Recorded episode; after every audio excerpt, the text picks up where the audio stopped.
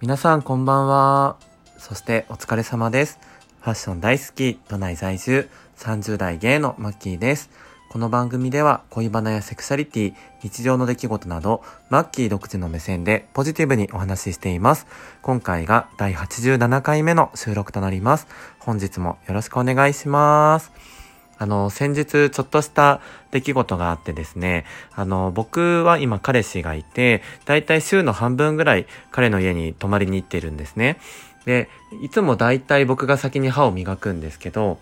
あの、何気なくいつも通りね、磨いていて、で、まあ、テレビとか見ながらね、磨いてます。で、磨き終わって戻します。で、ちょっとしたら彼が磨こうとしたら、なんか歯ブラシ持ってきて、え、なんか濡れてるんだけどって言われて、え、なん、なんで？って思ったんだけど、よく見たら僕がさっき 磨いてた歯ブラシなんですよね。で、あの、聞いてみたら、それ彼の歯ブラシらしくって、というかその時に ハッとしたんですけど、僕本当にうっかり何も考えずに彼の歯ブラシで磨いてたんですよ。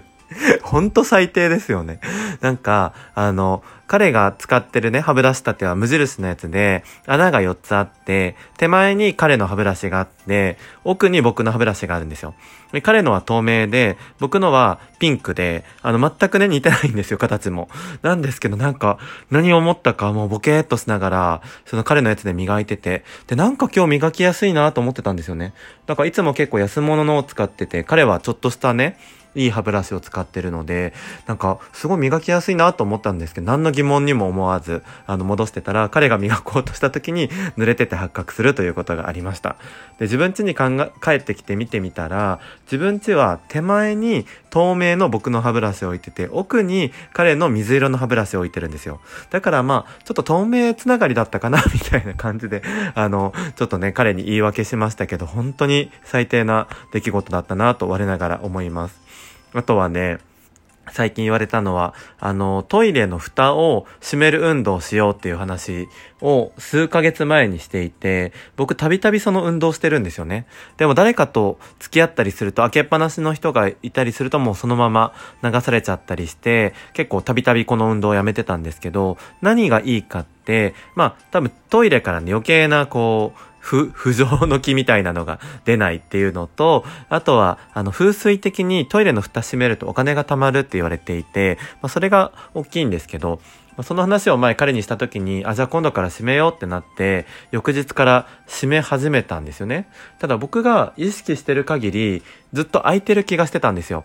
で、ああ、彼忘れちゃってんだなと思って僕もその運動を密かにやめて開けっぱなしにしてたんですけど、実は僕の勘違いでずっと彼はね、閉める運動してたらしいんですね。で、あの、3ヶ月ぐらい経って、その、歯ブラシの件があって、え、もう一個さ、ついでに言うけどさ、みたいな、あの、トイレの蓋ずっと開けてるよねって言われて、え、僕閉めようと思ってたのに、なんか開いてるからずっと開けてたみたいに言ったら、いや、俺ずっと閉めてるよとかって言われて、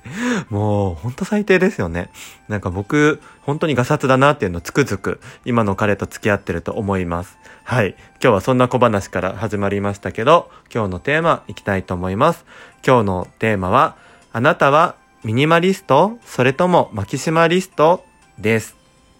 今日はね、お便り会じゃないんですけど、ぜひぜひ、あの、皆さんのご意見も聞けたら嬉しいなっていう回です。あの、ポッドキャストすごく聞いてるんですけど、あの、ニューストさん、ニューヨークで出会ったゲイとおこげのストーリーっていう番組すごい好きで、ニューストさんもそうだったし、あとは、あの、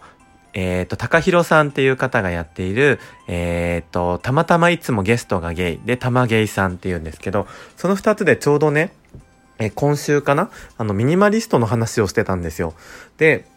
えっと、ニューストさんのヨシさんとアンリさんは、マキシマリストっていうことで、で、もう一人、高弘さんは、えっと、マキシマリストではないけど、ミニマリストに憧れてて徐々に、あの、意識して活動してるみたいな感じだったんですね。で、僕はというと、もう超マキシマリストです。もう本当に自分でもね、嫌になるぐらい。だから、あの、ミニマリストの方の話聞いてるといいなとか、すごいなと思うんですよ。で、やった方が絶対気分もさっぱりするし、いいと思うんですけど、あの、服が好きだとね、なかなかできないですね。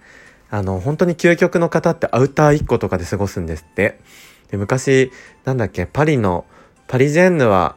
なんだっけ、なんとかしか5着しか服を持たないみたいなね。なんかエッセイか何か流行ったことがあったと思うんですけど本当にミニマリストの方ってねそういう方いらっしゃるんですよね。で僕アウターだけでも10個はある。もっとあるかあるし帽子に至っては30個ぐらいあるしあの靴下に至ってはね今でこそいや今も4 5 0足あるな。前はね60足以上あって、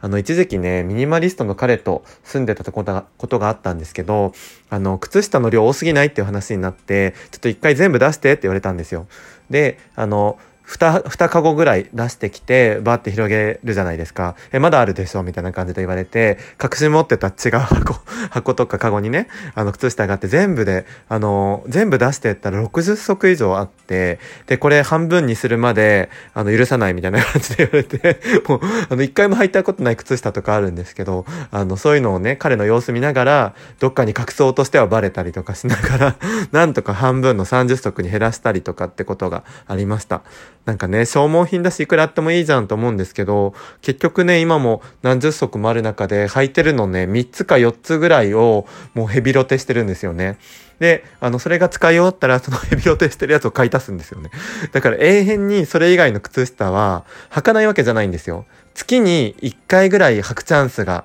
それぞれの靴下にはあると思うんですけど、なかなかね、まんべんなく履くっていうことしないんですよね。だいたい白か黒が便利じゃないですか。なんかでもね、ボーダーとか、あの、チェックとか、タイダイとか、いろいろ柄物色物も可愛いしね、ついつい、あの、買っちゃうんですよね。そんな感じで、まあ、服が好きだと、本当にそういう帽子とか靴下とか小物が、やっぱりなかなか減らせないですね。でも以前に比べて、結構今ファッション系の会社で働いてるので、あの、買い物する機会がやっぱりね、増えたんですよ。っていうのと、以前よりあの、ユニクロ GU とかすごく買ってたのが、結構こう、ハイブランドを買うようになって、一着一着大切にするようにはなったんですけど、あの、その一方で、結構シーズンが終わると、もうこれ着ないかなっていうのもあったりするんですよね。そういうのはもう結構見切りを早めにつけて、あの高く売れるうちにね、こうメルカリで頑張って出したりとかはしてます。でも結構ね、それぞれ着てるので、なんか割と満足した後に売るっていう感じですね。あとは今まで買って思い入れのなかった服はバンバンメルカリに出してます。なのでそういうブランド物じゃないものたちとか、なんかあの、もう着ないだろうなっていうもの本当に早く見切りつけるようにはしてるんですけど、いかんせんね、買う量が多いので、常にメルカリボックスが一箱あるんですけど、そこがパンパンで、常にね、新しいのが入ってくるんで、早く売ってかないとなっていう感じですね。なんか今の家はね、クローゼットが本当にちっちゃいのが1個しかないので、外に棚を設置してみたり、あの、ベッド下にね、こう、あの、無印の、あの、収納ベッド使ってるんですけど、そこにも服が入ってたりと、かなり、あの、工夫しております。皆さんはどうでしょうか、まあ、お洋服以外でもね、それぞれ趣味があると思うんで、結構収集癖のある方、特に男性は多いかもしれないですし、女性もね、結構綺麗に収納しながらいっぱい物持ってるっていう方もいらっしゃると思うので、皆さんのお考え聞いてみたいです。あの、ミニマリストになりたいけれども、多分なれないなっていうのはもう思ってます。なので、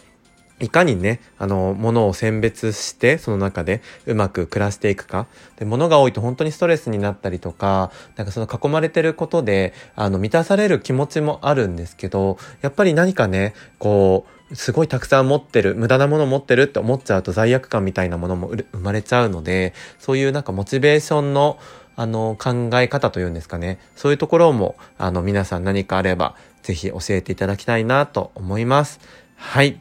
では、そんな感じで今日は以上としたいと思います。えー、以上、マッキーでした。ありがとうございました。